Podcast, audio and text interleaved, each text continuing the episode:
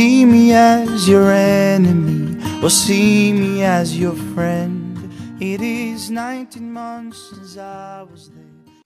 Hello Hello，大家好，欢迎大家来到我们的小宇宙播客《时光漫游记》，我是叶子。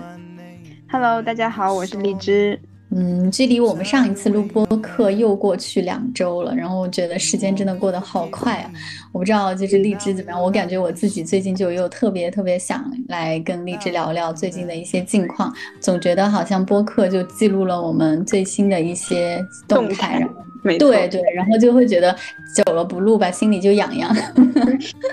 是的，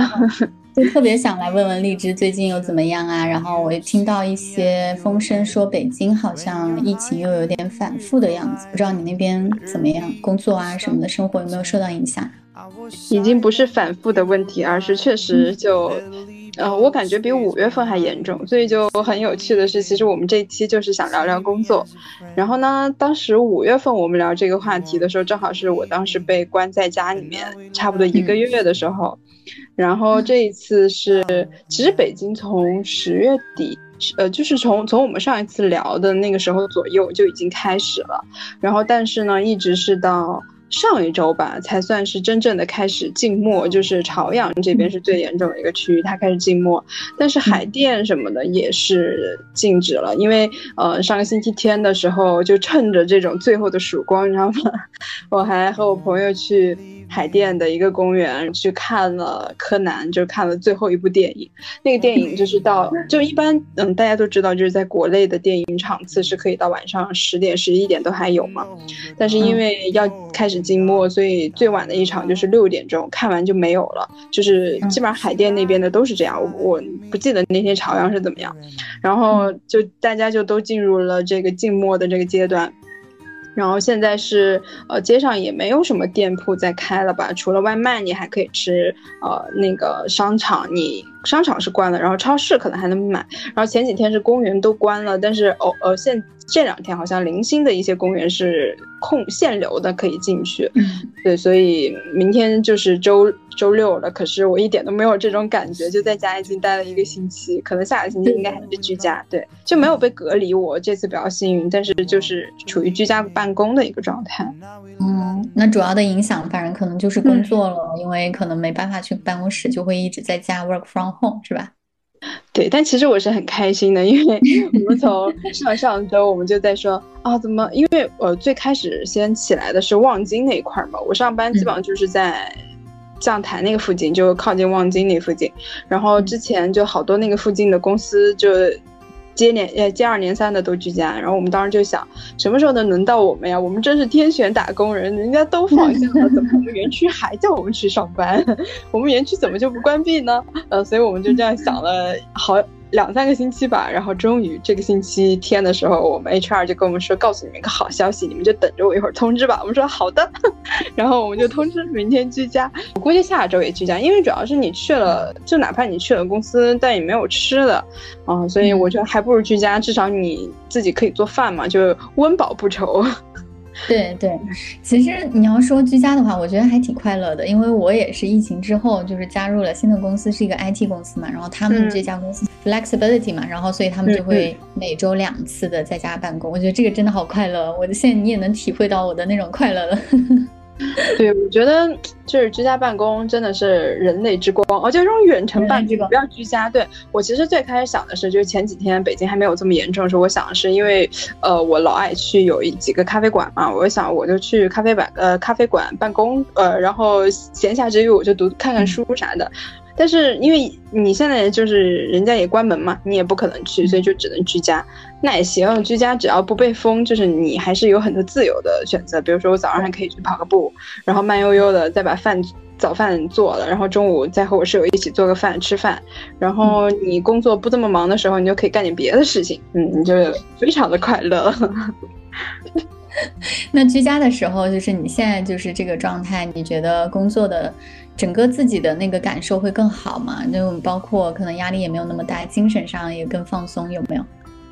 嗯，我觉得其实会的，只是有时候嘛，就是我会觉得就是你刚开始你会很开心，然后但是最主要是可能因为我这一次就不是被隔离，就没有被封起来，就我有自由的那个行走权，对，就可以在外面 自由溜达。就如果就是对，然后而且就是还有很重要的就是你如果就是居家的时间太长了，那我可能就还是会想要去办公室，就是因为人比较多嘛，你就可以有。可以聊天的人，这个是比较重要的，因为大家平时坐在办公室最大的 就是吃零食聊天，那你会觉得比较热闹一点，嗯。但是只是在家嘛，你可以有很多自由的空间，你可以不一定完全都要放在工作上面，嗯。当然很忙的时候，你还是得忙工作。没错，其实我觉得居家对于我来说最快乐的点是在于，我可以在这种工作模式下能够去平衡所谓的工作和生活的点在于，就我可以更多的照顾到我的真正的需求。因为我觉得，尤其哈，就就拿喝水这一点来说吧，我一旦在办公室办公，我就会忘记喝水，就不知道为什么，就像着了魔一样，一旦进入那种办公环境，然后跟人去打交道什么的，你就像陀螺一样就转起来，然后你就会忽视自己的一些需求。然后像在自己在家，有时候你就会觉得。哎呀，那我得起来给自己泡一杯水果茶呀，我我得给自己休息一下，我得我得看个小视频放松一下精神，就是会有这种对自己精神和身体的一种额外的照顾感。我不知道你会有，反正我这一年吧，工作因为有了这一周一到两天的居家办公，我反而觉得我开始更多的就是关注自己的需求，然后去。关爱自己就是爱自己，懂得爱自己这一点好像是比之前好多了。反正，但是呢，一旦进入到上班的状态，去办公室，我又会发现，我很快又会产生一种，就是那种，就是哎呀。不知道是不知道是就是周围环境的影响还是什么，就所有的人都看着就是雷厉风行的，然后特别高效，每个人都在打电话，很忙的那种状态，就让你会进入那种环境中，不自觉的也去也去跟着快节奏起来。所以我自己觉得就是在家居家的那一天，节奏还挺还挺慢生活，然后躺平的。我每周就有那么一一到两天可以体验这种躺平的快乐，然后再回到卷的那个状态。当然不是卷，就是。就是正常的高快就是快节奏的职场生活，对，那可能还好的就是我们没有这么累，就是而且大家都是到点就该走的就走了。平时上班的时候也是，大家就就有一个小群，就在里面噼里啪啦噼里啪啦的聊天。但 是当然，大家并没有耽误手头上的工作啊，只是就是。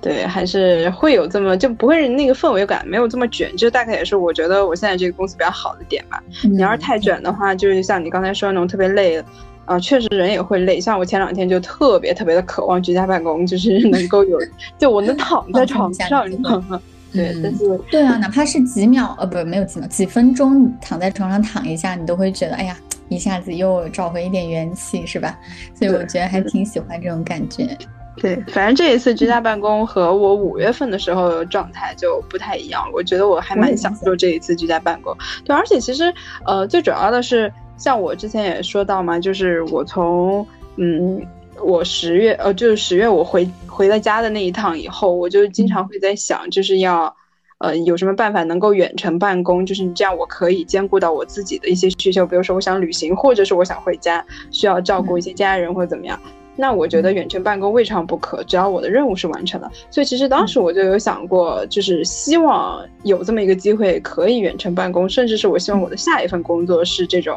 可以远程办公、自由办公的工作。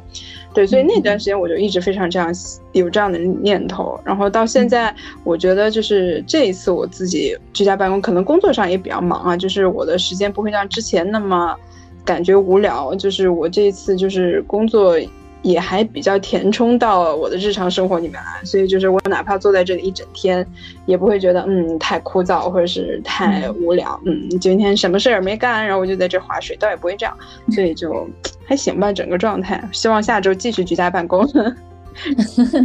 对对对，希望你可以再多享受一下这个快乐。但其实我听你聊起来，我就觉得你现在就是最近的这个状态，比起你半年前刚入职的时候，好像又是又好了很多。就是包括你的那个自我充实感啊，还有就是你对工作的这种掌控。所以我也挺好奇，就是你的这份工作，你觉得带给你，你有有带给你一些不一样的改变吗？在这半年里面，然后你。应该也有一年了哈，你的这份新工作一年了，一年了，整一年。对，你的一个整个感受是怎么样的呀？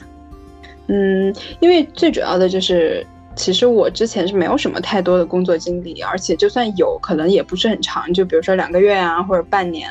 呃，或者再多一点点，但没有完整的做完一年的 工作经历。当然也和我读书读了比较久有关系。对，所以呃，这算是我非常完整的从呃在职场待了满满一年，然后并且确实有一些感悟吧。所以其实我也是就是前几天上上周吧，才和老板聊完一年的一些。呃，感悟一些规划，然后和一些新的规划嘛。然后我其实确实感受还是蛮深的，就是首先。嗯，我本我现在做的这个工作内容是品牌营销嘛，但其实我是学社会学的，是学社会工作的，就知道我们的都知道，对，然后所以呢，就其实我是对品牌可以说是我是没有这个基础知识的，那只是我当时为什么进入这家公司，是因为我喜欢新媒体，是我在我读研的时候，那个时候正好差不多也是互联网就比较火那段时间嘛，然后有什么公号呀什么的，哦对，所以那段时间我自己是做了蛮多这样的实践，然后我。是对这块还比较感兴趣，特别是在我之后一些零零碎碎的工作经验中，就是也有去尝试别的。我最后觉得，嗯，既然我还是蛮喜欢这个领域，那我就还是去做这个领域，因为它带给了我很多新鲜感。然后，所以我现在这份工作呢，做品牌营销，其实最开始也是因为新媒体，然后进到了这个领域，啊，对，然后但是主要负责的就是品牌以及呃品牌的新媒体，就内容的营销，然后以及呃市场的规划等等这些，啊，所以其实对我来说是一个蛮新的领域，但是在这一年里面，我不敢说我的成长有多少啊，然后但是我觉得确实学到了还是比较多的。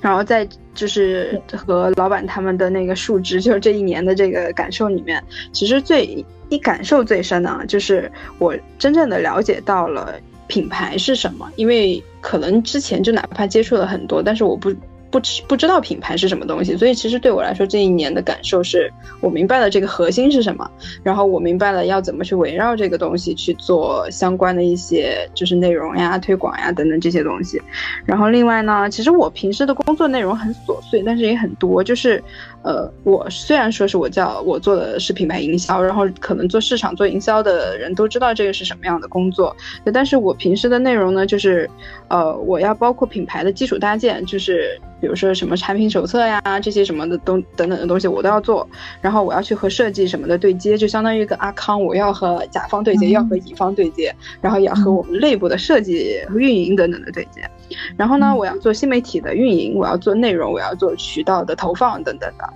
然后我要去和我们做渠道的同事，还要去做 BD 的同事去对接。然后呢，我要和我们的我要做对市场的需求、市场的规划，就是，嗯，因为我现在负责的品是有。就是茶饮类的品，就是算是零食零食类的，呃，就是饮饮品饮品类的，然后还有个护，还有一些保健品，对，所以就是这些东西我都要负责，那就是呃也比较散，然后我也要去做一些，比如半年规划呀、市场调研呀什么的，啊，所以其实事情真的是蛮多也蛮杂，就我就开玩笑来说，我就自己可以算是一个。不这么牛逼，但是也 非常小型的一个广告公司，然后我就，所以我就是在这个感觉中，就是我对品牌，就是还是有了一个蛮清晰的一个认识吧，就知道，呃，品牌是什么，然后我们要怎么去为品牌做一些推广，然后在和老板聊的过程中呢，我也是感觉到，其实我。嗯，可能也是在聊的这个过程中，然后去更清晰的认识到了自己的优势，可能是在于消费者洞察。就这个蛮有趣的点是，嗯，我们可能平时学社会学，我们都会去说是做，呃，就是去做一些，比如说社会心理学呀，然后去了解一下我们的客，呃，就是案主的需求呀这些东西。但是在品牌品牌是，就是你需要去知道这些消费者群体的一些需求是什么。洞，嗯，就是你去洞察他们的需求，然后为他们就是，呃，占领他们的心智，提供一些我们可以去打破的一些点，然后去，呃，影响他们去购买我们的东西。所以说，就是觉得我个人的能力可能比较优势一点的吧，就是我能够去感受到，呃，哪一些人对我们的品感兴趣，然后怎么样去让他们来买我们的东西。所以，反正就是粘性和一些去吸引一些新消费者的这个能力，是我觉得是我。这一年运营下来，我觉得还不错的一个点吧，就是而且能知道什么品是有优势的。当然，这个不是我说了算，因为我们本来是承接别人的，呃，那个拓拓展中国的渠道，而不是我们自己是甲方嘛，所以这个东西也不能说我觉得哎这个品好，然后我们就去推这个品，这个很多东西还是需要去试的。对，但是也会有很多薄弱的地方，比如说对数据的能力，因为我之前不是学商科的，不是学这种数据营销的，所以我就是觉得我对，呃，就是数据这块儿我不是很敏感，而且我会数字太差，数学太差了，还会算错什么的，就是真的，嗯，非常尴尬。当老板考我一个数学题的时候，我回答他的问题，然后他都笑了，你知道这种感觉真的 就是丢脸。我觉得你讲到这个地方的时候，我还挺想给一个反馈的，因为你刚刚提到了，你说你在这一年其实一个人就像一个队伍一样做了基本上一个创业公司所有就作为品牌营销这样一个创业公司该有的一个岗位，你可能都有去设计过，或者都有去不管怎么样对接过、了解过。觉得这一点还是这个公司带给你一个很很不错的机会吧，就可以真的像八爪鱼一样去各个领域方面都去涉猎一点。然后呢，你刚刚提到就是说你老板考你这个数学知识，这个相当于。就是我们薄弱的嘛，然后你也说到你数据这块不太行，我其实就是反思了一下我自己，我就觉得我好像在工作中就会更想待在舒适圈一点，有可能也是因为我的这个个性哈，我就觉得我是我擅长做视频，我擅长做内容，我就只做内容，只做视频，嗯，然后最多可能承接一些琐事、琐琐碎的一些杂物或者行政 paperwork，因为这个可能呃相对来说我还是比较细心吧，比起 有一些可能更大开大合一点的同事的话，我。我可能会比较细致，所以我就会去做自己擅长的东西。然后对于自己不太擅长，像你刚刚说数学啊或者计算这种，从来就不在我的考虑范围，你知道吗？甚至都不会觉得。对啊，你知道吗？他他可能都不会成为我觉得我真的此生要去涉猎的一个方向，所以我都不会觉得哎，他是我的弱势，我就会想着我要怎么样避免以后接触到这些我完全不 OK 的东西。我觉得这就是我躺在舒适区的一个态度，我感觉。我觉得其实避免不是一个坏事，就是你知道你的短板在哪儿。就我们不是一般说你没有必要去填补你的短板，你只用去放大你的优势，其实会来的更简单。然后我当然我和我老板他们谈的时候，我也说到了这一点，我说我的数据很对很差，是的，就是数据的这块不是特别好。然后。我就开玩笑的说，我也不是开玩笑，我其实觉得这个东西你还是要学，因为你不可能不懂运营的东西。你就说白了，就是如果以后你自己要创业当老板，你不能你去和别人谈生意，你都被别人吃的死死的，对吧？所以就 是这个东西你可以不精，但是你一定要懂。我就是这个感觉。嗯，对。然后所以，嗯，所以我就和老板说说，老板说，嗯，那这个可不行哦，就你还是要懂的呀。我说行，我会努力的。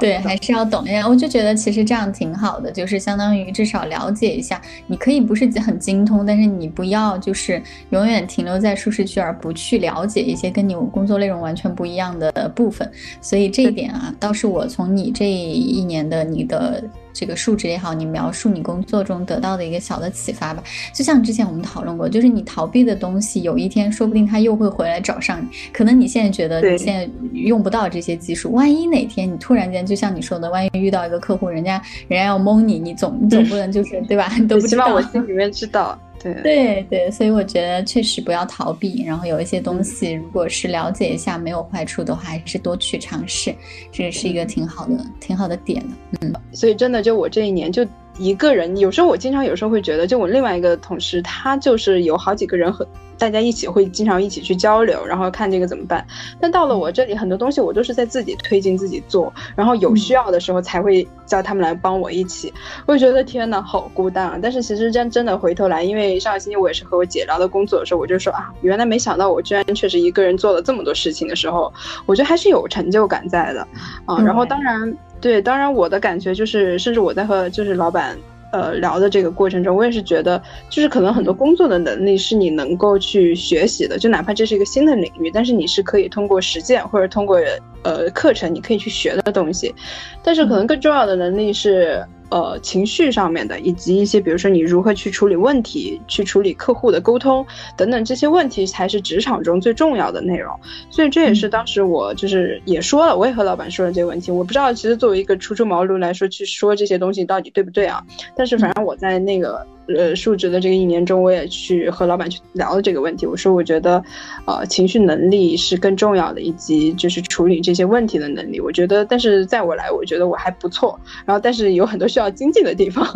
反正，呃，就聊完以后，老板其实也给了我三个回馈吧。第一是凡事要多想一步，可能这一步是一个月或者两个月，甚至是。嗯，就是一个把这个结尾再往后面再去推进一下，那你就是去考虑整件事情就会更完整。这个事情我觉得对我来说还蛮有启发，就因为你有时候做项目，你好像觉得嗯这个事情做完那就完了，但其实它的后面还有一些你需要去复盘，然后去反得到下一步推进的一些呃你链接的东西。对，所以这个是当时老板给到我的一个点，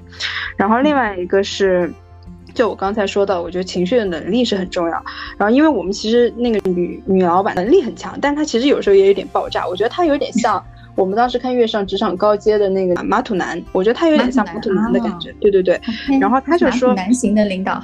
对，就是他的那种，就他也会有情绪爆炸的点，对吧？然后，但是呢，你又会觉得他的能力是很强的，然后也是很明事理的。反正这个我这个女老板，我觉得还挺像马土男的感觉。然后他给我说的就是，他觉得。嗯，当你接到任务有情绪没有关系，他说很正常，就是。你可能每个人都会有很烦的时候，但是呢，你要去想清楚你的这个目标最终要导致什么样的结果。就是大家肯定都是希望最后的结果是非常好的，然后以及你做的项目也好，这个销售也好或者怎么样，就是是有一个非常好的结果的。那你这样的情况下，就是大家其实都是朝着更好的结果去走，所以你先看结果，然后再倒回来处理情绪，然后以及看过程，你就能够更好的去处理你的问题。所以我觉得他。这个点也是蛮重要的，然后以及是你要去理解你的客户，就是因为客户他其实也有自己的客户，所以说就是大家相互之间去理解，然后才能够去达成更好的结果，去完成目标。嗯，反正我觉得这是他给到我的一些反馈，以及我目前就最近，当然我还是会有那种突然接到任务我就很爆炸的时候，但是我又觉得，嗯，这样一想的话，我自己首先我能调整情绪，然后另外我也觉得其实就是为了。让结果更好，就大家其实都是想为了让结果更好，要不然我做这个工作干嘛呢？嗯，所以，嗯，我觉得这算是我这一年啊，然后去做了这个数值以后得到的一个反馈吧。反正老板满意，我也满意，工资也加了，我觉得嗯，perfect。真好啊！你看这不是完美结果吗？对吧？又又又达到了目的，然后还沟通了情感，然后同时得到了认可，对吧？双方都是一个双向的积极反馈，挺好的。我觉得就是这个这个你的述职经验还挺挺 positive，就给我的感觉特别的是一个正向的，很很正向的一个体验。而且你刚刚提到就是你老板是一个结果导向的人嘛，我觉得这个其实可以给我们一个补叫互补吧，因为其实我自己在这我的这份工作里面。接触到的人和老板都是也是理工科思维偏多一些，毕竟做 IT。你说过。因为我也觉得他们是挺结果导向、效率优先、结果导向的这样的一种工作模式，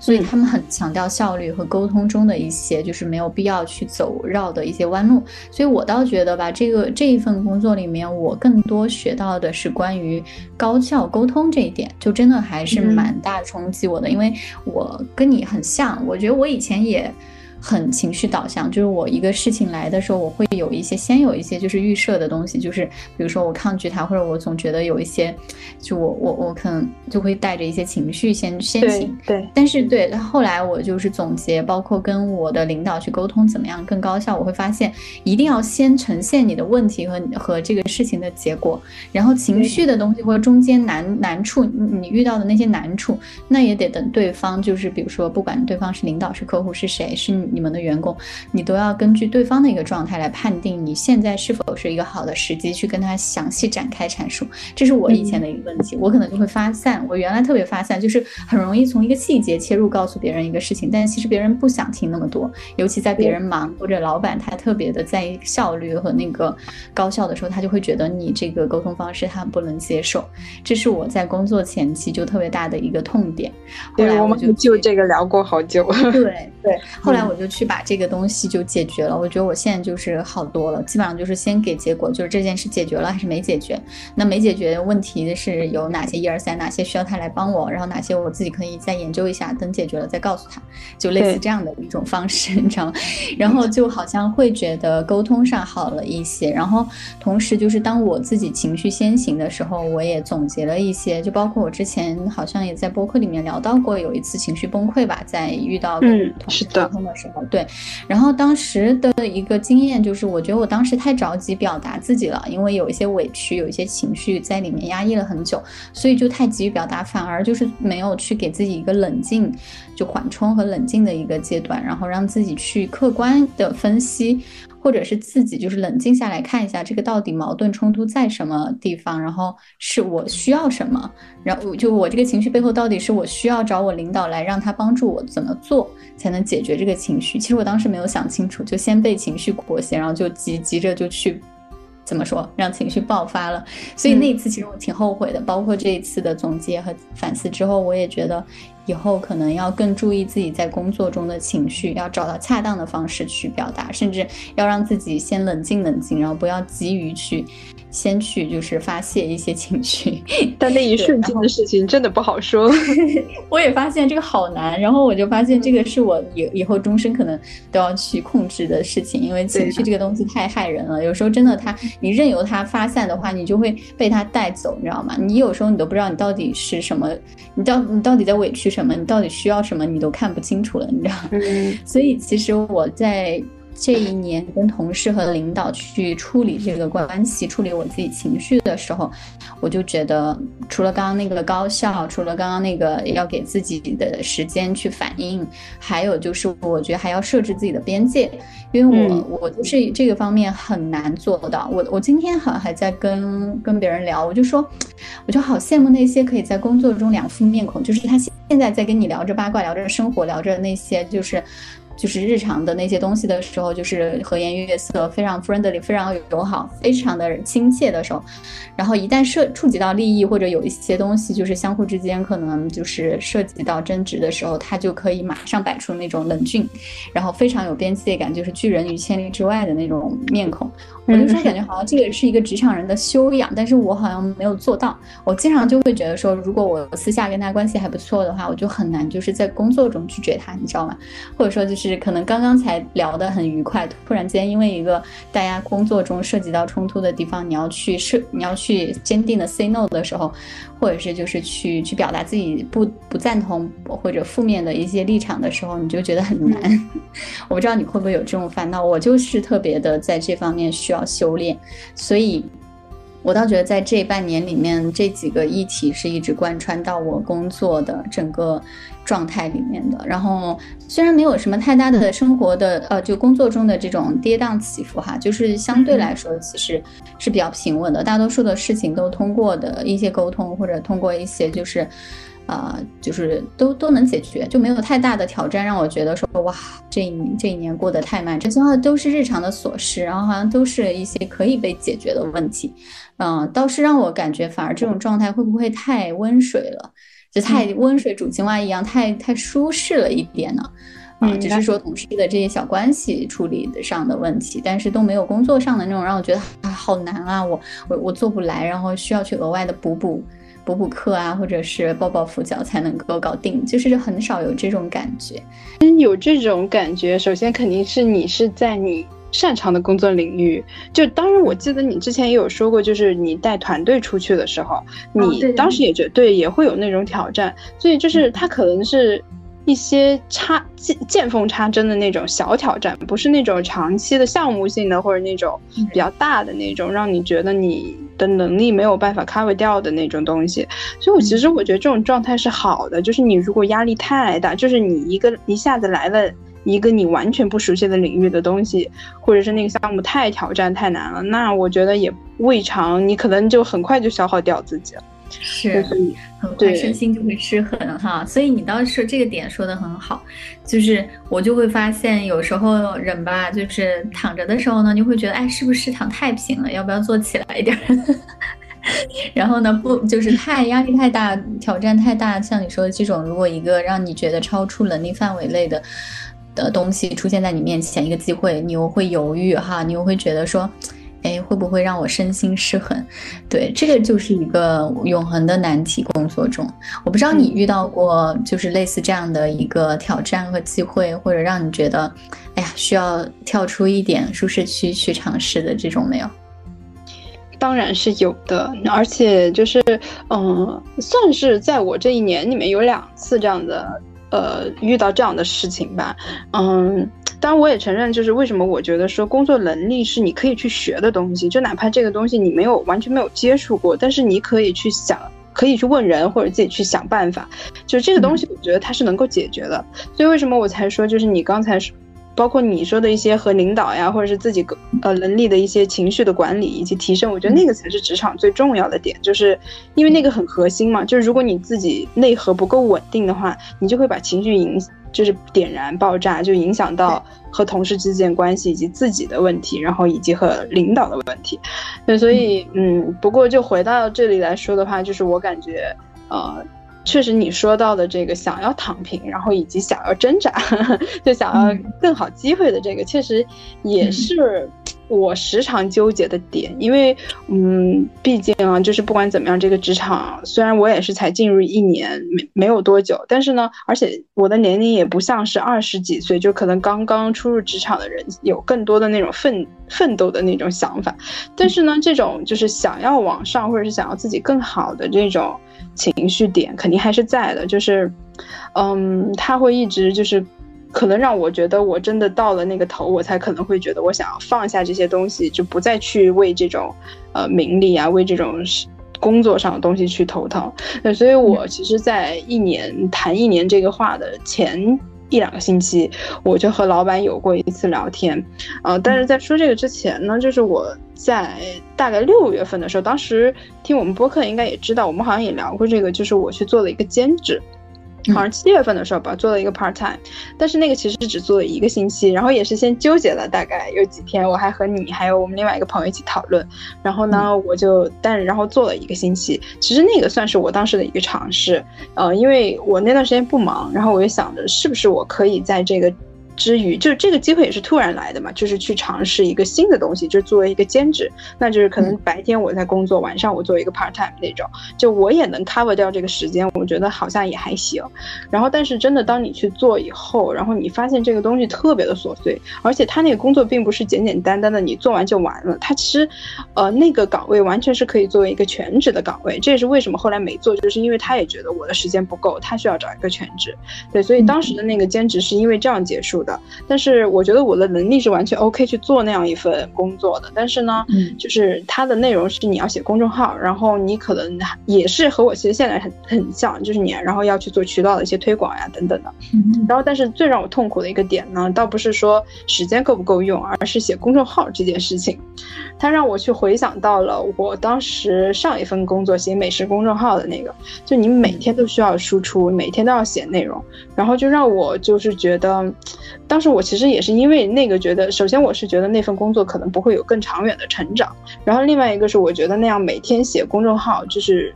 特别内耗，就是东西写着写着就没了嘛。我又不是学中文的，我也不想一直去写这个东西，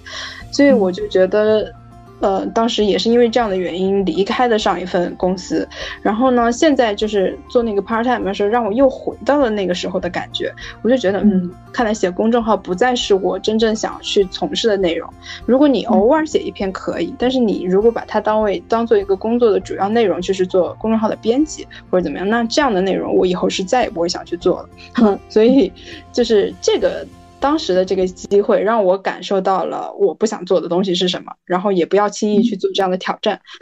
然后呢，呃，我的另外一个感受是，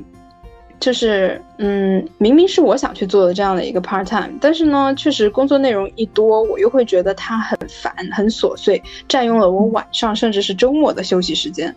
嗯，然后我就觉得就有点消耗。紧接着呢，就是过了。三四个月吧，就是到了我上一次和老板去谈这个事情的时间，嗯，就是可能因为内心又有一点蠢蠢欲动，又觉得自己要作一下，又要去找。什么新的机会，然后让自己嗯，尝试一下。当时我也是，其实呃想的是，因为一个是要聊一年嘛，要要聊数值的这个一年，呃，另外是我觉得我在这一年的过程中呢，很多大部分的时候还是更多的是对接内部的同事。那其实我想要一个机会去对接更多外部的渠道，或者是有这么一个去外面表现的机会。我不知道我这个念头是从哪儿来的，但是我就觉得我可能更适合这样的一些工作，而不不是一直在去做一些基础的搭建工作。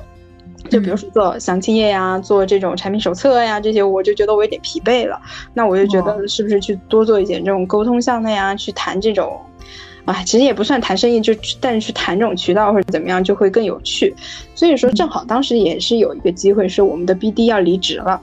我就想，嗯，难道我想做的是一个 BD 吗？因为其实大家都知道，BD 就是沟通更多的一个机会。我想，嗯，难道我想做的是 BD 吗？所以我纠结了一个星期，我又在想，我到底是不是要去做 BD？我现在做的算是 BB，然后就是那个品牌搭建嘛，品牌呃 brand building。然后那我是不是要去做一个呃 brand department，就去做一些商业渠道的这种性质的？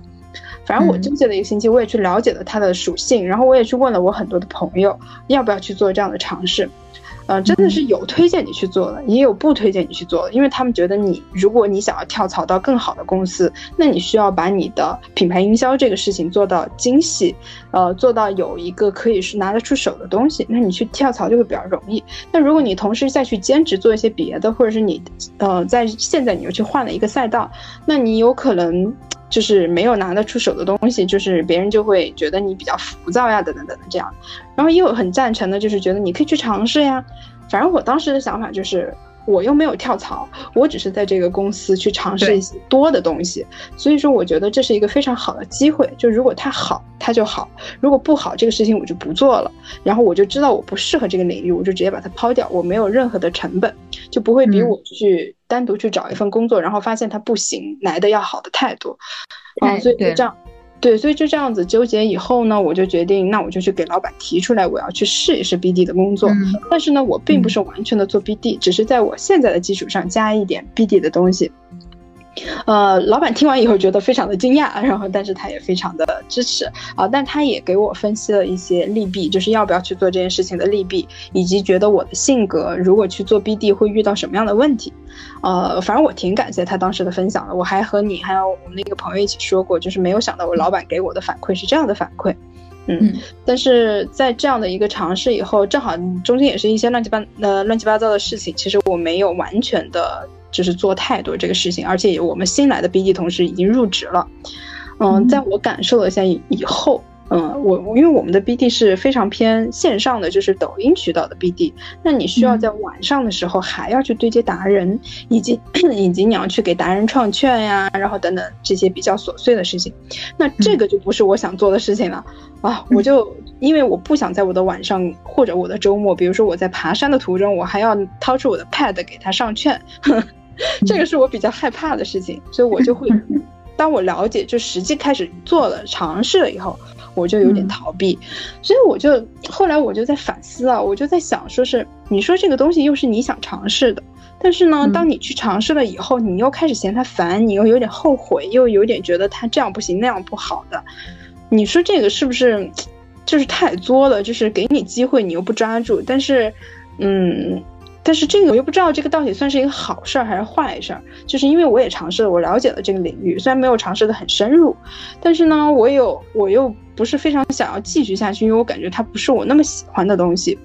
啊，当然我现在的状态就是这个东西我不需要完全的去做了，因为 BD 就是呃新入职了嘛，那我只需要真的就是在其中一部分的更小一部分去做一点，那那个是 OK 的，我可以去做的，嗯，所以现在就是还是也在做到一点点这样的活，然后自己现在手上的东西也是有在扩大，就是在深入的去做，嗯，但是这个点就拿出来说的话，就是我会觉得躺平与挣扎之间，与抓住机会之间确实有一个隔阂与代沟。有时候挺矛盾的，嗯，不知道你怎么看？其实你刚刚在讲的时候，我也觉得挺有意思的点在于，也许啊，本质上每一份工作里面都会有我们喜欢的部分和不喜欢的部分。然后，就算是我们找到了心中就是热爱或者是完美，我们当初觉得完美的工作，那到最后你肯定也会发现有一些不尽如人意的地方。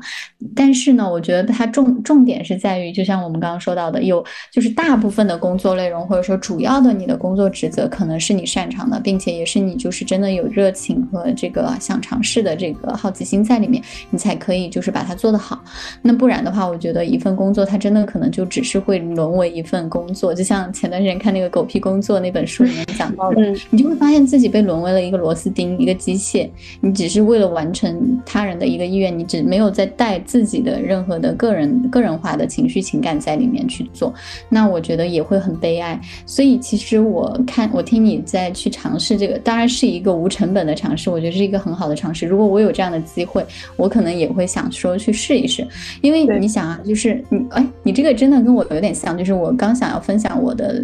最近面对的一个，也是一个新的挑战或者机会，也是有点类似。因为我现在是在一家 IT consultant 公司，啊，按理说他们的主营业务是 IT 嘛，所以我就是他们的一个全职员工，但是做内部事务的一个员工。但这个是一个突然而然来的机会，是他们认识了一个做 brand。定的客户刚好就是跟我的这个领域重叠了，然后他们需要一个 social media manager，然后就是做社交媒体的，又又好像跟我的也是有一些重叠嘛 background，所以他们就问我有没有兴趣想去锻炼一下自己，因为他又是三五个月，好像也不长的一次，呃，一次这种去客户公司做 consultant 的一个机会。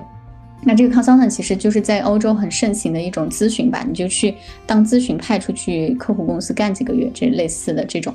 然后呢，他给我的这种感觉也是有点像你刚刚形容的，可能不会有太高成本，因为首先你还是被这家 consultant 公司雇佣的，就是他们是不能辞退你的，所以你去那边尝试，不管尝试的结果如不如意，你都可以随时再回来的。只是说对于我来说有一个小小的顾虑，就是在于他这个 consultant 公司，就是他们想把我派去的那个客户。是一个很大的客户，是一个比较大的品牌，然后也是一个挺在北欧这边挺响当当的一个汽车品牌。那也是我当初觉得的，在欧洲这边的一个大厂吧，算是。嗯，我就就我就会有回忆起来，我当初在他们 那边做过一段时间实习哈，就会回忆起来，它就是会让我的 work life balance 被打破的一个一个状态，就是因为你需要额外的努力才能配得上他们的那种。就是品牌调性，你要非常非常的拼命，然后你才可以去跟上他们的节奏，因为他们真的是一个非常非常非常就是新的一个品牌，然后大家都特别有干劲、有有有冲劲和那个野心，所以你在那种环境和团队里面，你就会不自觉被卷到。我就我就觉得，你不是觉得很积极向上吗？对，我觉得好像我原来是一直很向往这个，我以为我在得到这个机会的时候会觉得非常兴奋，而且尽全尽全力一定要去争取。但是呢，就刚好出现在我就怀孕之后的这一个阶段哈，嗯，我就觉得。对，我就觉得一下子好像心态又变了，又不像之前那么渴望了。我甚至有一段时间觉得这个本来这个公司有点像我的白月光一样那种，就觉得哎得不到的永远在骚动哈。但是呢，这一次他真的给我抛出半个橄榄枝的时候，我去面试的时候，我并没有像我想象的那么那么急于去争取它，我就很很怎么讲呢？就是不卑不亢的讲了自己，然后但没有额外的去争取。我不知道你懂不懂那种状态？嗯，明白。对，在我自己能意识到，我就是属于一个很平常心了，就没有特别可特别一定要得到它。是基于我觉得可能它会让我的身心再次有失衡的风险，而这种风险呢，我又害怕它会给我的肚子里的宝宝造成就是养胎的这个生活造造成一定的影响，这就开始从一个人的这个工作野心变成了需要照顾现在肚子里是两个人，所以你知道就一下子好像有了一些顾虑了，就像之前提到的那种。啊，没有办法再完全随心所欲的去做选择，你还是会去考虑到这样的一个新的生命。那但是呢，又基于我刚刚跟你就是聊完之后哈，从你的那个尝试之后给我的一个反馈，我又会觉得说，对啊，也许我去那边客户公司几个月，可能我也最后发现不喜欢或者喜欢，我会或者就是可能它会是一个。未知的东西，我害怕的可能只是这个未知而已，就并不是这个工作本身，只是这个未知给我带来了一定的挑战，然后我会觉得太久没有去面对过这样的未知，一下子有点就是打破生活的平衡而已。但是呢，嗯，尝试既然它是无无成本的，就是说，就是说我去那边就算工作的不开心，压力大，我想回来也不是不行。那既然这样的话。可以去试一下，我觉得，然后我反而会更倾向于，如果对方给我这个机会的话，我可能还是会去，就像你那样去做一做，然后看一看，先过去看看是什么样子，然后不给自己留遗憾吧，我觉得是这个比较重要，不然的话，我也担心以后可能。就是等宝宝出世的时候啊，然后我就一心扑在了宝宝身上，可能要照顾宝宝一年，那么我的职职业职业生涯可能多少还是会稍微有一些就是停滞。那在这之前，我能去尝试一个我曾经很欣赏的一家公司，再去再去那儿工作工作，感受一下，我觉得体验一下这个也是很好的，也许还会给我增加一些信心。就是等之后回归的时候，我也感觉我自己的履历上又更更多增加了一笔嘛，就是觉得也是一个好事情。所以，就最近也是在犹豫的过程中，更加越来越更加偏向了，偏向去接受它。如果真的来了的话，但是这个目前还是八字没一撇的事情，所以就是只是跟大家继续做。但是你期待吗？或者是你想吗？虽然是从你刚才说的，就是觉得你好像觉得可以去试一下，但是你期待吗？我其实还是很期待那个呃，在那样的。跟优秀的人一起工作的那种状态，就是可以逼逼自己，就是倒逼自己去成长。对这个部分很期待，但是呢，那个公司包括公司离得远，包括就是公交很不方便，这些东西那当然都是现实的考虑了。这些东西有一些稍微阻碍着我，就不像我现在这个公司还可以有一两天在家办公啊，然后然后离家也近啊什么的这些好处就没了嘛。但是我就我就会意识得到，就像刚刚我说的，每一份工作里面都有这样子好的让你。心动的部分和让你就是犹豫，或者是觉得，嗯，又不想牺牲掉的那一部分，你知道，尤其是生活的那个舒适度的部分，啊，你就很很难去就是割舍。但是最后吧，我觉得像我们俩这种性格的人，还是很难在一个机会出现的时候去 say no 的。我觉得我们会倾向于先去 say yes，然后看一看，至少去体验一下。如果不行的话，我们再退回来，就是这样。但其实就就像你说，其实就是。在机会面前，就是纠结，其实是最难的，因为对，因为你没有去尝试之前，你害怕的其实都是未知的东西。然后你我反正我之前是有这样的经历，就是在我呃还没有回国，然后我当时是有一个在丝巾的实习，你是知道的，嗯，当时我就是觉得我要去付房租，然后这个实习并不会给我一个。嗯，那个就是半年以后不会给我呃拘留，就是拘留证，然后也不会给我再更多的工作机会，就实习结束就结束了。然后就因为这样的原因，我就放弃掉了那个。其实我当时还是非常想去，我觉得哪怕这个半年我之后我就要回国，但是我这半年会拥有这样的机会，我觉得也是很不错的。然后也是同样的，就是纠结，以及我其实当时更多问的是我爸妈，嗯，反正就他们是觉得没太必要，可能他们也不太懂我到底要在干嘛。其实你当时也觉得没必要，然后我另外一个朋友也觉得没必要，是因为他觉得新媒体这个东西就是没有必要，就是专门的去做它就没有意义，所以说。嗯，也是因为这样的原因吧，就是你考虑别人给你的建议太多，你反而不能够遵循自己的本心。那我其实到现在我还是会觉得比较遗憾，没有去做当时的那个机会，嗯，去尝试当时那个工作，因为就是在我之后，就是但是所以在我之后现在的这些决定里面，我都是。既然我有这样的想法，那我还是去做，还是就哪怕我前面纠结了很长时间，那我还是去做，因为做哪怕我做一天，我也知道它是怎么样运作的，因为第一天大家都会教你嘛，对吧？你就大概知道你要做什么内容，那其实就哪怕你做一天，你都知道你。这个工作是怎样的？但是你不做这一天，你永远都不知道这个工作是怎样怎样的工作。然后，如果你就是坚持下来了，或者是你觉得，哎，这个东西是我喜欢的，那我就可以长期做，我就多发展的一个技能。那如果我发现这个东西不是我喜欢的，那我早早早的跳出来了，它也是好事儿啊。就是以后我不会再去尝试这样的东西，我不会再走重呃，不会再走重复的这种。坑，对吧？所以我就觉得它也是一个好处，就是让你认清你自己什么是真正对你来说重要的。就是你可以不知道你想要什么，但你一定知道你不想要什么，那不就完了？你就不要去做你不想要的，不就得了呗？所以我就是这样想，嗯，那去做吧。选项也是一种选择吧。对，就是其实，在很多时候，我们都不清楚自己要什么，就是自己要什么，都是在你不断的尝试了以后，你才会越来越清晰。我不想要什么，然后我才会去在这些不想要的东西里面去找到我想要的东西。反正我觉得我现在的工作，以及我不管未来我要去尝试什么，就是都是在基于我想做。才去做的事情，所以说为什么我觉得我现在工作是我喜欢的，就是因为这个领域是我想做的呀。嗯，我身边确实有很多朋友，他们就是去做了自己不太喜欢的东西，所以每天感觉很无聊、很枯燥，想跳但是又不敢跳，然后想跳又不知道怎么跳，就是有这种矛盾吧。但是在我就没有这个苦恼，我的苦恼只是在于，哎呀，我现在有了新的想尝试的东西，我要怎么去进入这个领域？这时候我也发现是这样的，对，是这样的。而且你对你工作是有热情的，你知道吗？从前上前段时间跟你聊你们公司的产品，我完完完全全的感受到你扑面而来的热情，突然就被种草了。对呀，然后你对你们公司产品的了解，就能够感受到你在这份工作里面的投入度，还有就是你自己在里面就是感受到的那种价值感。我觉得就是认同感和价值感，这个也很重要。就是你一定要是认同你这个品牌，认同你工作的这个东西，你才可以投入进去。就像我这一次啊，就是对这个品牌，还是就对我接下来有可能会去到的那个客户的公司是很有好感的，因为我觉得他们品牌做得很好，是一个风向标，是一个行。业里面就是做 branding 的一个领军的一个，我自己觉得的一个企业，所以其实我是觉得我能学到很多东西。但是之所以犹豫，其实是在于我觉得我还是受到那种就是女孩要完美的那种那种想法的束缚。我不知道你之前听过没有哈，就是说。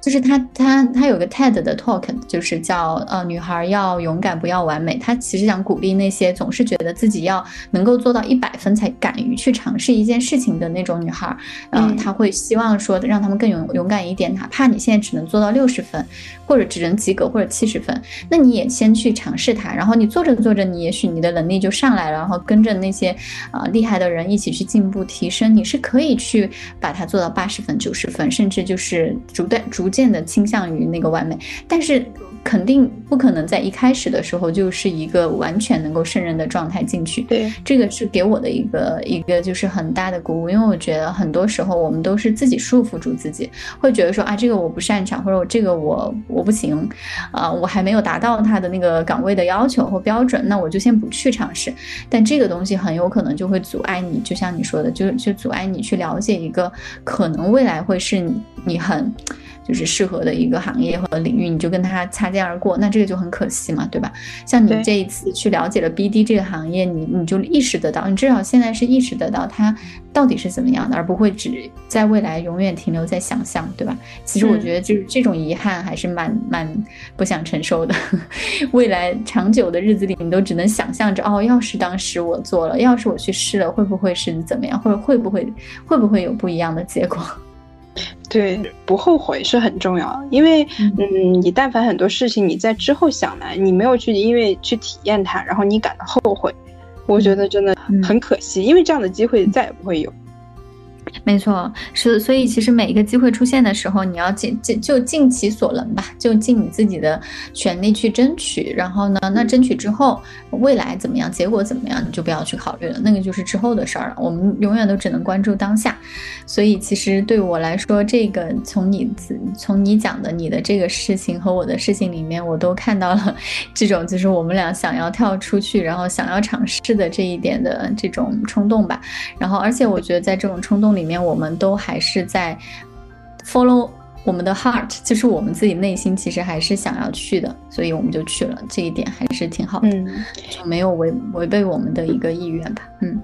对，但其实我也是，就就和刚才我说到的有一点，就是啊，我去了，我确实去了，我也尝试了，然后呢，你尝试了以后发现这个东西和你的预期是有偏差的，那这个时候该怎么办呢？就是。你这真的就是又处在躺平和作之间了。就是我又想去做好，就去做这么一件事情。可是呢，当我去尝试了，我又觉得他这样不行，那样不行，然后我就开始，呃，开始作，开始觉得自己，嗯，又想回到之前的状态呀，或者是什么的。我就觉得这样会这样的问题到底出在哪儿呢？是我自己不够好呢？就是明明我想要去这样优秀的生活，想要和优秀的人打交道，可是呃，当我去了，我又觉得不行。那你说这个问题到底又是出现在什么地方？我其实挺矛盾。你说这个是不是就是我们每个人就是骨子里都有的这种自我实现的欲望在作祟？就是我们其实还是很希望自己，呃，成或者当我们看到很厉害的人或者很优秀的人，我们还是想向他靠拢，想成为那样的人。但是呢，就是我们自己内心又有又又有一个就是关于。生活和工作的一个价值观，还是一个很坚定的一个价值观，就是我们觉得工作的目的还是为了生活，所以其实我们是不愿意像那些那么我我我不确定每个优秀的人是否都是工作狂，但是我能感觉到我身边大部分就是让我觉得很优秀、很佩服的那些人，他们其实在工作上确实是花了很多很多的精力，精力，对我也觉得，就是耗了很多的这种就是。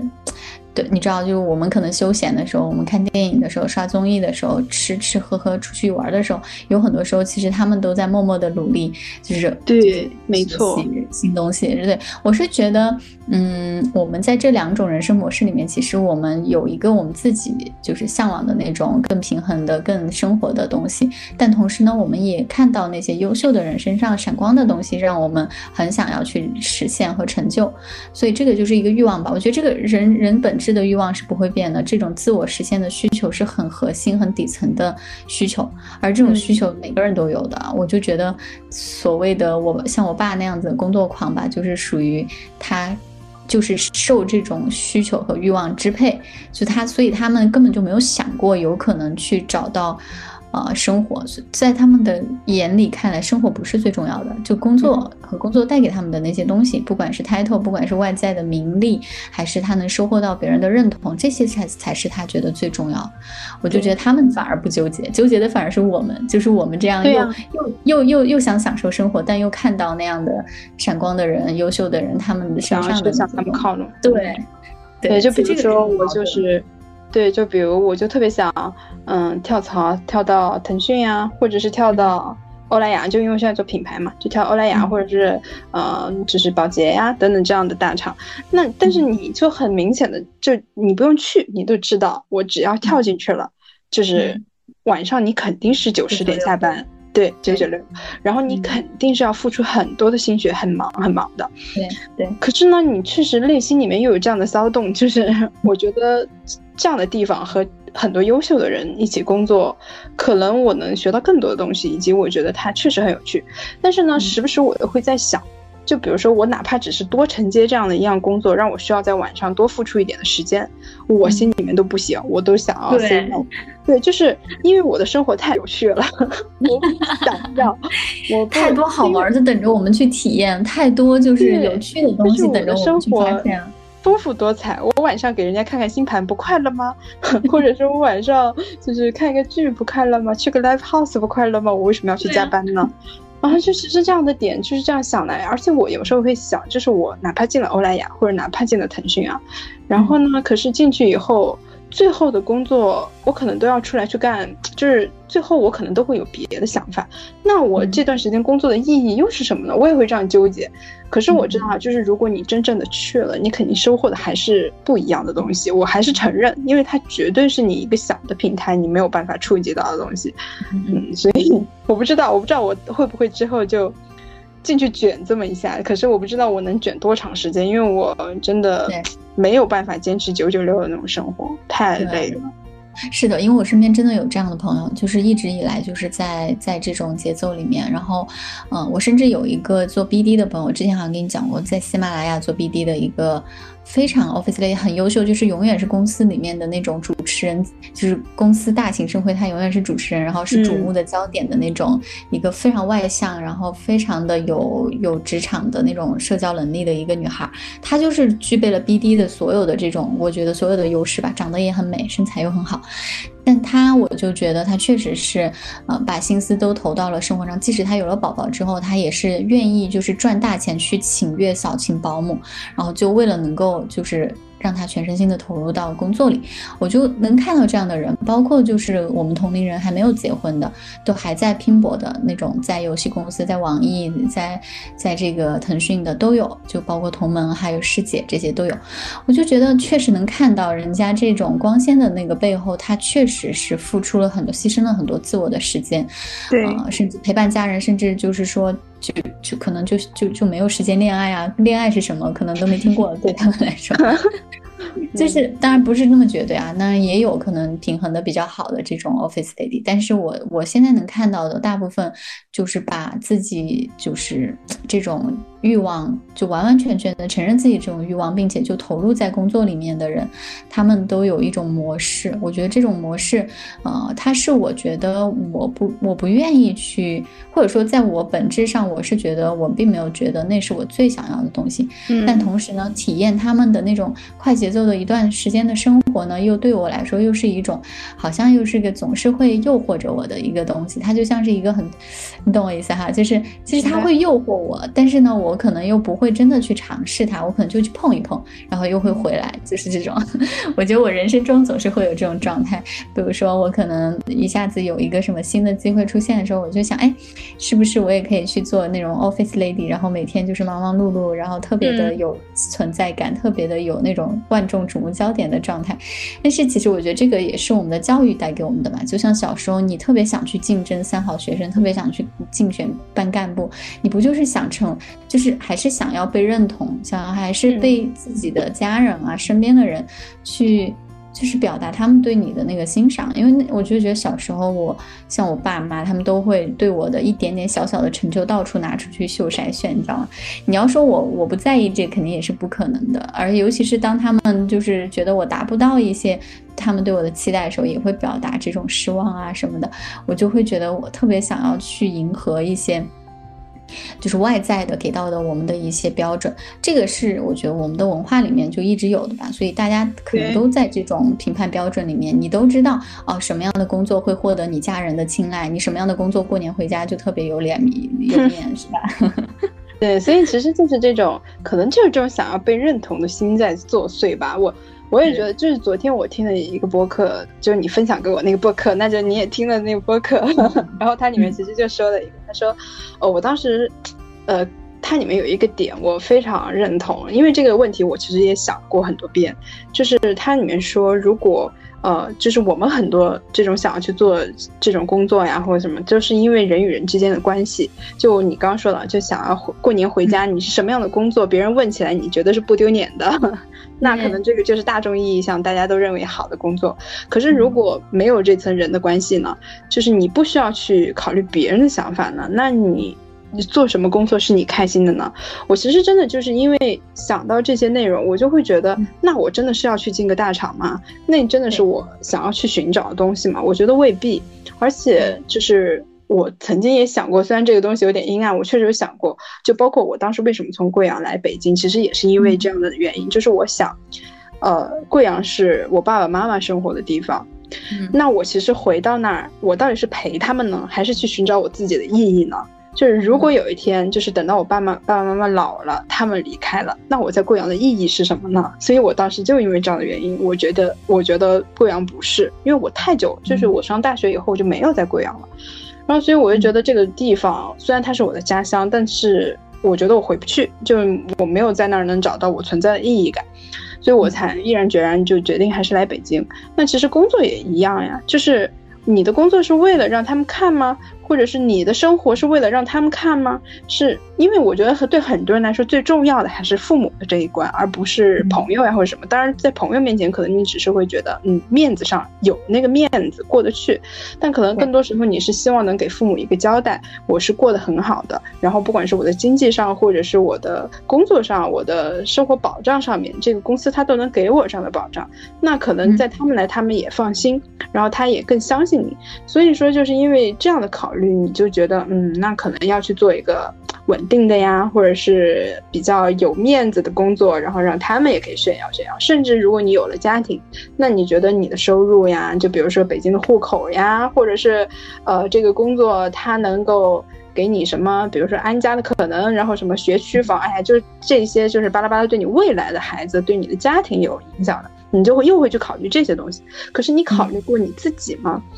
就是如果大家都是去考虑别人，那你当然做的工作就不开心啊，就上班如上坟，你都不知道在给谁上。对，但可是当你考虑到你自己的时候，说白了，我就想去流浪，我就想去环游世界。上班我不想上，但是呢，就是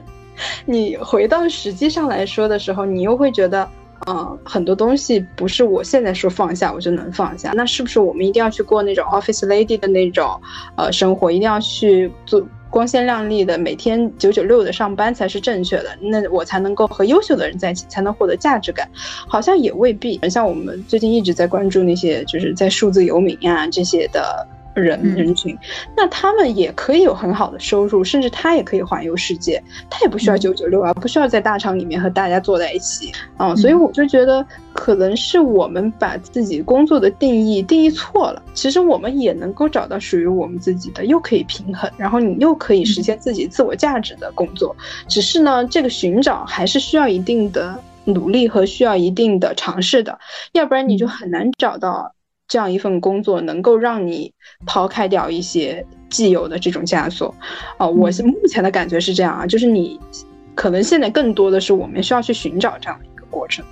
对，其实也是有有有这种平衡的可能性的，就是可能我们需要一些时间去找或者等待这个这样的一个机会，因为确实我也能发现，其实比如说我在北欧这边，我有一个认识的学美术的朋友，他是他是在一个汽车品牌做设计师，他就一直是我其实觉得呃是这方面的一个典范吧，他他就是对工作充满着热情，因为他是设计师嘛，所以他画汽车画画的时候，他画汽车的时候其实就是带着他全部的这种对专业的。追求以及他自己的这种对艺术、对汽车、对他要设计的东西的这种很怎么讲呢？艺术的追求吧，在里面。因为我感觉他很 enjoy。他是我们经常聚会的时候，就是需要去加加班，然后吃完饭会回还要回公司。在瑞典这很很难见哦，你知道吗？嗯嗯。就是吃完饭还要回去加加班画画画，这个还挺忙的。对，这并不是别人对他的要求，这就是他自己就是 enjoy 在里面，而且他真的在里面找到了巨大的成就感。你知道，就是设计汽车设计师设计出来之后，他那个是就是车车上好像都会有他的名字还是怎么，反正就是会有这种嗯这种让他会感觉到非常，这就这个车就是我的我我设计出来的这种感觉。但他我想说的一个点就是他他。他虽然 work hard，但他 play 也，就是他玩的也很那个那句话叫什么？work hard，play hard，play hard，对，就是那种。他典型的，你知道，就是因为他哪怕要加班，他还是会就是来找找个奉献，就要过来跟我们侃侃大山，或者是跟我们吃吃饭。他他也并不是那种完全没有生活，他在他就是 Switch 出任何的新的小游戏，他都会一定要去买。然后就是有任何的新的就是东西，他对家装啊、对养猫啊这些东西都很感兴趣。他是一个男生，但是他有很丰富的生活，这这一点让我觉得非常的有意思，就是他真的是做到了。就是工作上很很尽力，但是生活里面一点都不含糊，只也要用尽全力去享受。甚至他的他老婆经常会吐槽说他太会享受，就是就是一有钱，就是嗯，只要出一些新品，他想拥有，他一定会去买的那种，就不会让自己怎么说，不会委屈了自己，就是自己想要的一定会去享受去获得，然后体验啊那些也都会。就我们不管着急去哪玩，他他都会说走啊走啊。去音乐节走啊走啊，去去去去酒吧走啊，然后去那个圣诞节去那个木屋走啊走啊，好可爱，走啊走啊，真的真的真的，他就是那个典型的，像你刚刚说到，觉得他可以在这之间去做这个平衡。当然前提，我觉得他也是经历可能也还比较丰富吧。呃，精力比较比较够，然后同时吧，他自己，呃，也不内耗。就像我们说，他没有那么多时间去纠结，哎呀，我要不要这一次去加这个班呢？啊，我要不要去这个那个？他他就是很那种，我觉得他就是完全把这种精力全部全部留留到了工作里，然后和生活里，就是没有没有那些多的消耗，没有多的情绪消耗，特别的简单。这种真的挺好的，对，而且就，嗯，对，这种真挺好。就是像我刚才也说到的。嗯，可能像你说到这个朋友，是他已经能够把生活和工作平衡的比较好，就是能够实现他自己的价值，然后他也呃小乐乐在其中的那种人。对，所以我觉得这种这种真的挺好的，可能也是我们会比较想要追求的一个状态。就嗯对，但就刚才我说到的里面，就比如说嗯，我们觉得一面我们好像又要为了别人的面子，就是为了自己的面子或别人的一些眼光去做一些优秀的工作，呃，去做一些好的工作，但可能实际上又超出了我们自己实际想要去承受的，实际上想要去躺平的那种感觉，嗯，可是我们就没有办法那么洒脱的去放下，呃，这些外界的束缚，所以我就对，所以前段时间我在和我妹聊天的时候，我就真的是。大开眼界，因为我妹她是十八岁，她小我十差不多十岁，对，呃，就是小我十岁，嗯，然后他今年是十八嘛，但是她读的是职高，之前，嗯，反正我的感觉就给我妹给我的感觉就是平时特别的开心啊，就是平时她的快乐就是想要去买迪士尼的那个。呃，小乌龟就奥露，他喜欢那个迪士尼的乌龟，然后喜欢追星，喜欢打游戏。他每天的快乐就在于这些之间，他也不会觉得，他也不想学习 啊，然后也不想工作啊。但是他的，我就问他，那你这样的话，你以后想做什么工作呢？我就问了他一下，因为他之后可能也要考大专呀什么的。他给我说他的梦想，你知道吗？我从来没有人听，呃，从来没有听说过有人的梦想是，呃，职业梦想是。当保安以及当 寝室阿姨，对，然后他给我说的时候，我的天呐，我真的是一整个震惊。但是我就被他的这种氛围所感动，你知道吗？就是我觉得真的好开心啊。他跟我说为什么想去当保安，他说因为现在保安工资也很高啊，就是呃四五千你就可以了，然后你就坐在那里打打游戏，就最多熬熬夜嘛，就有些保安是晚上值班嘛。然后就过去啦，你什么都不用想，什么都不用干，脑子都不用动。后来呢，他就从保安换成了寝室阿姨。他说，因为寝室阿姨好呀，寝室阿姨又有饭吃，因为有学校的那个饭卡嘛，就有饭吃。然后呢，每天早上睡起来就和学生打打打打招呼，然后管管他们，然后就可以一直在那打游戏，呃，打到游戏，然后中午就睡觉。就反正就该干嘛干嘛的，然后最多可能打扫卫生，我不知道我不知道需不需要寝室阿姨打扫啊。然后反正就是每天就很简单，呃，快乐，嗯，又又不用去。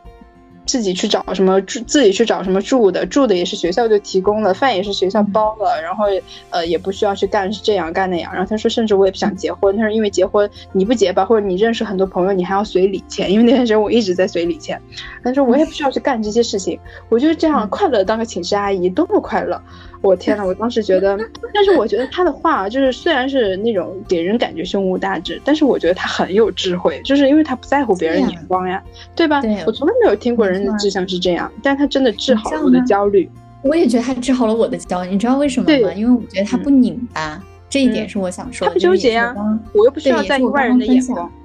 对对，也是我刚刚说那个朋友的事情带给我的启发，就是同样的，就是我觉得他们都是不拧巴的人。就是拧巴的人是什么呢？就是加一点班吧，会觉得哎呀，我的生活受到了牺牲，然后去生活不加，这不就我们吗？对呀，躺着吧，又说，哎，完了，自己没有自我提升，舒适区，温水煮青蛙，你就拧巴呀。你不管在哪种状态，你都不会真的快乐，或者你不会去真的 enjoy 那个过程本身，你永远都是在看着另一个另一种生活。所以我觉得这种就是拧巴的人。但我刚刚讲到那个朋友，就是工作狂的那个朋友，虽然他也享受生活，还有你这个妹妹，就是说，我就我就要去过这样的闲适自在，然后又有钱拿的生活，多这多好呀，快乐就行。这都是不拧巴的两个两个方向，觉得就是可以。给我们一点启发吧，就是我们焦虑，其实内心就是在于又有这种很强的自我实现的欲望，但又放不下，就又不不想要牺牲一点，哪怕一点自己的生活。实际上这样是的，是的，对这样的事情在现实生活中其实就很难嘛，对吧？你你哪可能就什么都想要，什么都抓在心手里呢？所以我我倒是觉得这个你妹的故事，还有我这朋友，都是给我一个很好的启发，就是其实。真的，你要你要回到那种拧内心不不拧巴、不去不去纠结的状态，然后你才能够专注于你现在在做的事情本身。不管你现在是一个工作狂还是一个躺平的人，你都一定要专注于你在躺平着的或者工作者的这个这个状态当下，不然你就愧对任何你的这个选择。就我觉得你就对不起你做的任何选择。如果你在每一种状态里都是三心二意的话。对吧？他其实真的就是享受当下，不要去为了别人的期待去过。嗯，我就哪怕是做最简单的，做这种最底层的工作又怎么样？就是我首先我自己养活了自己，而且我又没有我胸无大志，我又不需要去养活别人，对吧？啊，我就觉得我自己这样子我也很开心，我又不要去要那个面子。我没有想到一个十八岁岁的人居然制约了我一个二十八岁的人，所以我现在。对，所以我现在就是也不是佛系，但是我会觉得好很多，就是不要这么去纠结你未来要怎么样。而且现在怎怎么说，就是整个大环境的变动其实挺挺魔幻的，你不好说这个未来怎么样。但是我觉得你能够嗯遵从自己的本心还是很重要的。嗯，我我非常的赞同，而且我听完之后，我我最想说，或者说我想用一句话总结吧，我反而觉得说，好像生活的本质就是你快乐与否，反而不是你决定要什么，而是你决定放下什么。就是你决定放弃什么，就像你妹妹这个，我觉得她放掉了这些世俗的眼光和面子这些思想这些东西之后，她很轻松。那像我那个朋友，她放弃了这种所谓的一定要就是我的生活不能够允我不能够牺牲任何我的生活的这种执念之后，她也其实就是很很自在很。很享受当下的这种状态，他反而不会难过。然后我就觉得，确实是，当你放下一些执念之后，然后你就不会永远停留在原地去权衡啊，去犹豫、去纠结、去消耗自己。然后你就会去付出行动吧，就是不管你决定的是什么，你就去做就好了，然后去感受。对，没错，挺好的。我觉得聊完之后，我自己反而也会觉得自己的想法也有一些就是新的被拓宽了吧。嗯，包括我现在会感觉，就不管是这些经历最后把我带到哪里，然后我觉得在这个过程中，我自己对自己的了解，还有包括我自己去看我大家是怎么样去面对这个。到底是要躺还是要工作狂 的这种这种选择的时候，其实这个往大了说，也就是每个人的人生都要面临的议题嘛，对吧？你到底是要去去把工作看得更重要，还是生活更重要？那其实每个人在这个里面都会有自己的一个权，都都会有自己的一个思考。但我觉得我们俩的思考其实一直都是，就是一直都在更新吧。这一点我倒是感觉到，每一次就是经历一些事情之后，我们都会有一些更新，然后也会有一些新的感悟。这个是挺挺有意思的，嗯，没错。那所以说，嗯，如果这样说下来，你对你新的一年的工作，你有怎么样期待？因为其实你是一个完全不一样的状态，你不可，你不像我还独身一人，我可能有我的想法。对，但在你来说，你不仅仅是工作上的职场可能有变动，你关键是你对于你要成为一个妈妈，你会有一些不一样的思考。这个问题就是问到我心里了。我觉得我最近也一直在思考这个我要成为母亲这个角色和我未来，嗯，我自己，我自己作为我这个独个独立的个体，我希望我自己成为一个什么样的人？这两者之间要怎么样就更好的结合？然后我我如何可以不带着牺牲感去和我的下一代、我的孩子相处？这个是我觉得很重要的一个议题。那在这个过程中，工作就是一个很。就是很直接的，我要面对的一个现实的问题，就是当我需要去照料我的孩子，有更多的精力时间放在孩子身上，或者注意力放在他身上的时候，可能必然的话会有一个阶段，就是工作不再是我的重心或者最最重要的那个部分，但是我会希望我和工作的关系，就是还是。还是不要断掉我对他，就是我我希望工作能够成就我这一点还是还是在的，就是我我还是有很强的自我成长的这种意愿，所以我不希望我就是因为生育之后就停滞了自我成长。那当然，也许在就是带娃养娃的过程中，我也可以去锻炼一些我自己的就是更 soft 的一些技能，比如说沟通跟孩子的沟通，或者是就是或者和锻炼自己的耐性、耐心还有专注这些东西，我觉得可以。去去提升一下吧，趁着这个带娃的阶段，然后希望说，我从这个阶段走出来的时候，再次工作重新出发的时候，我会是一个。有又带着一些新的东西吧，就是可能又是这个更新版的我，呵 呵然后有一些孩子的教会我的东西，又可以带入到工作中，说不定会有一种新的状态，这个是我期待的。对对，我会觉得说，嗯母亲这个角色不一定她都是，我希望吧，不一定全是焦虑啊啊柴柴米油盐一地鸡毛这些东西带给人的焦虑。我希望说，我在这个过程中还是有去。找到那个突破焦虑的方法，这样我可以把这种情绪的转换能力在以后的工作中也去用起来，就可以成为一个情绪更稳定的人。对我觉得这个是可能会对我有一个很很好的帮助。当然，这也是我期待的，就是呃之后可以在新的工作状态里面去去感受这种变化。嗯嗯，那你呢？对，因为。对，因为其实就是你刚才说到的这些，我之前也是有感觉，是因为我室友她之前是也是处在怀孕的阶段，然后她她是创业，她没有说是在工作嘛，然后她给我的感觉就是，呃，因为她当时也是处在一个事业的有一点点停滞，但是，嗯，我不知道应该怎么去说她那个阶段啊，但是她就和我们的打工不太一样嘛，然后呢，她当时其实也算是。呃，项目也属于比较停滞，没有一个前，就是没有一个前进的那种动向。然后她和她老公都算是，嗯，就在我们看来，不是一个很适合去。怀孕生娃的阶段，因为怀孕生娃你肯定要付出更多的心血，一个是在事业上，另外一个是在工呃孩子的教育上，然后另外一个是你的经济，就是你现在有没有收入的来源，也是一个很重要的。那我觉得她其实和她老公都不这两个都没有靠边，然后所以就是其实不是一个非常适合生娃的阶段。当时我也问过她说，那这样的情况下你们为什么要去生娃？就是为什么要去在这个时候去考虑要孩子这件事情？他就说的是。呃，你就算你有很多的问题，但是这些问题并不是你今天解决了，明天就没有了，而是你随着你。就是今年、明年，它都会是这样的问题一直存在那儿，那你的生活就不继续了吗？然后你就要停下来，就是去先把工作做完了，就是等到什么时候？因为我们都说，呃，比如说我想要娃，是想要我准备好了再去要娃，但是你能够什么时候？就你的生活是什么时候都能等到准备好才去做的吗？肯定是不可以的，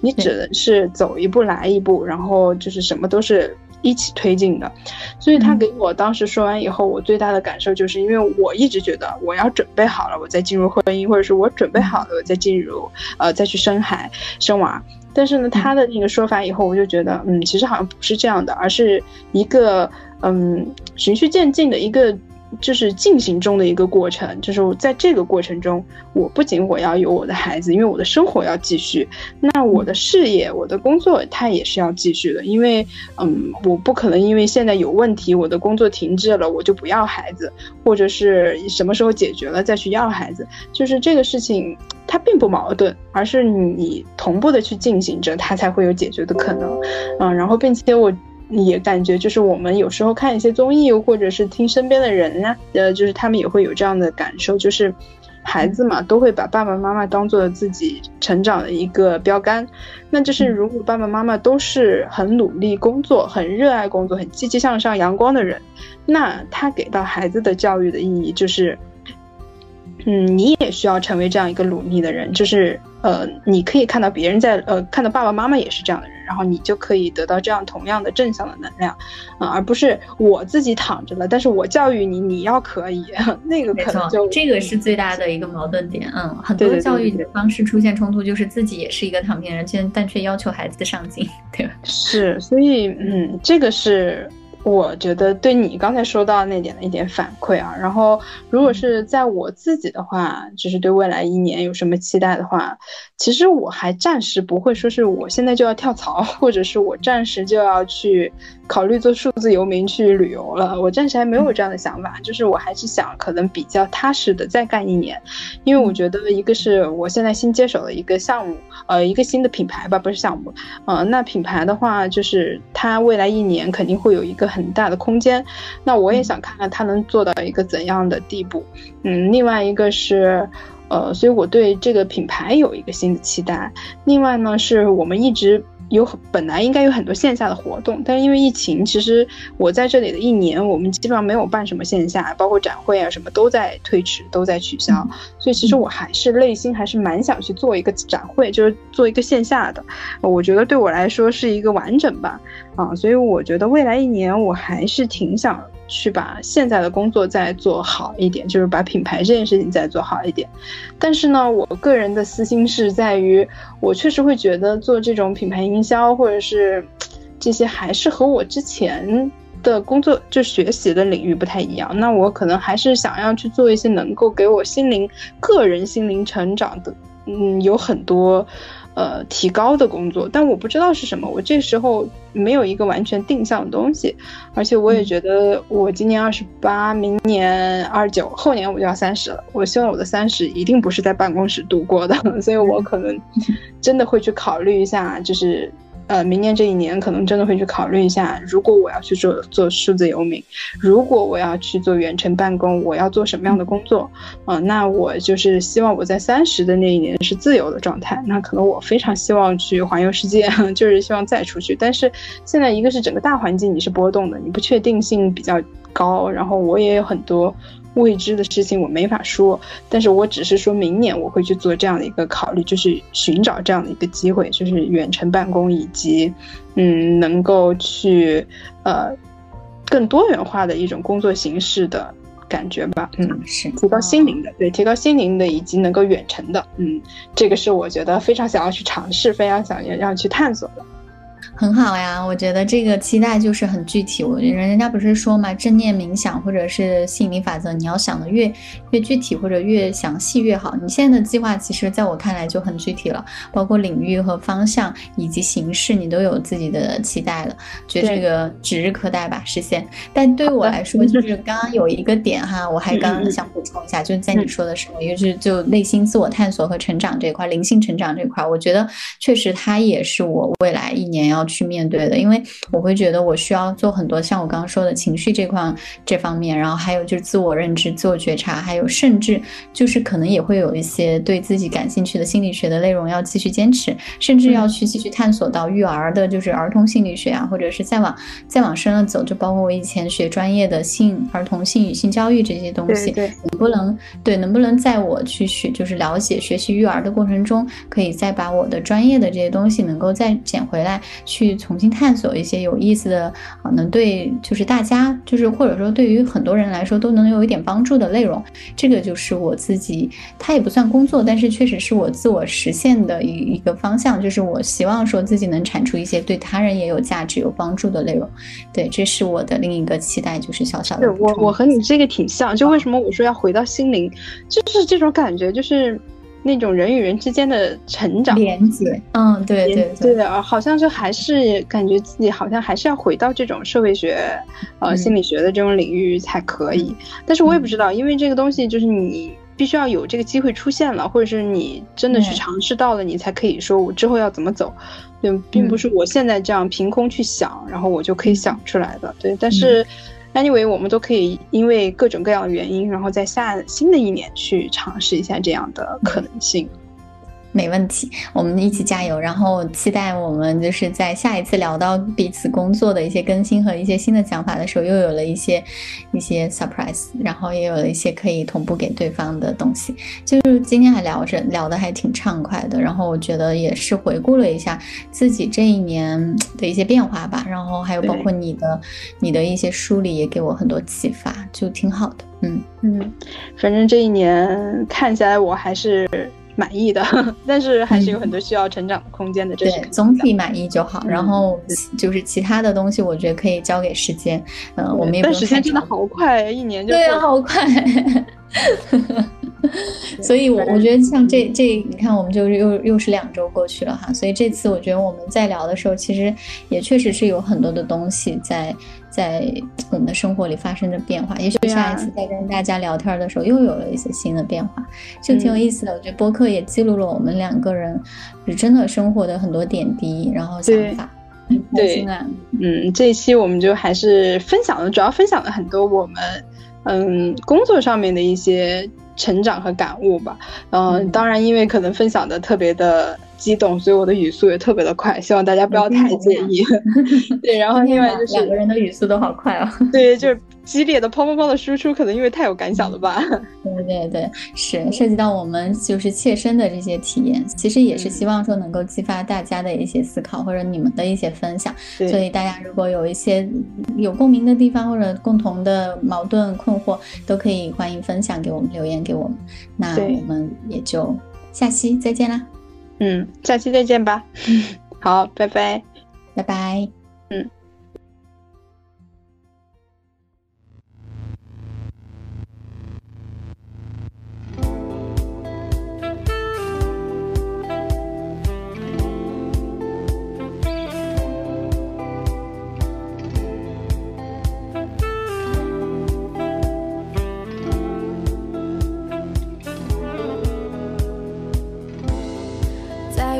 揭开一片瓦，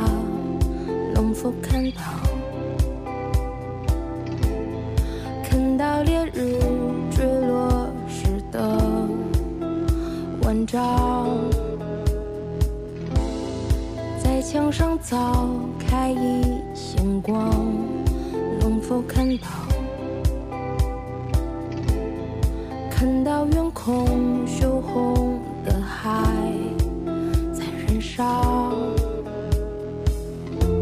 多迷人的夕阳啊，要去。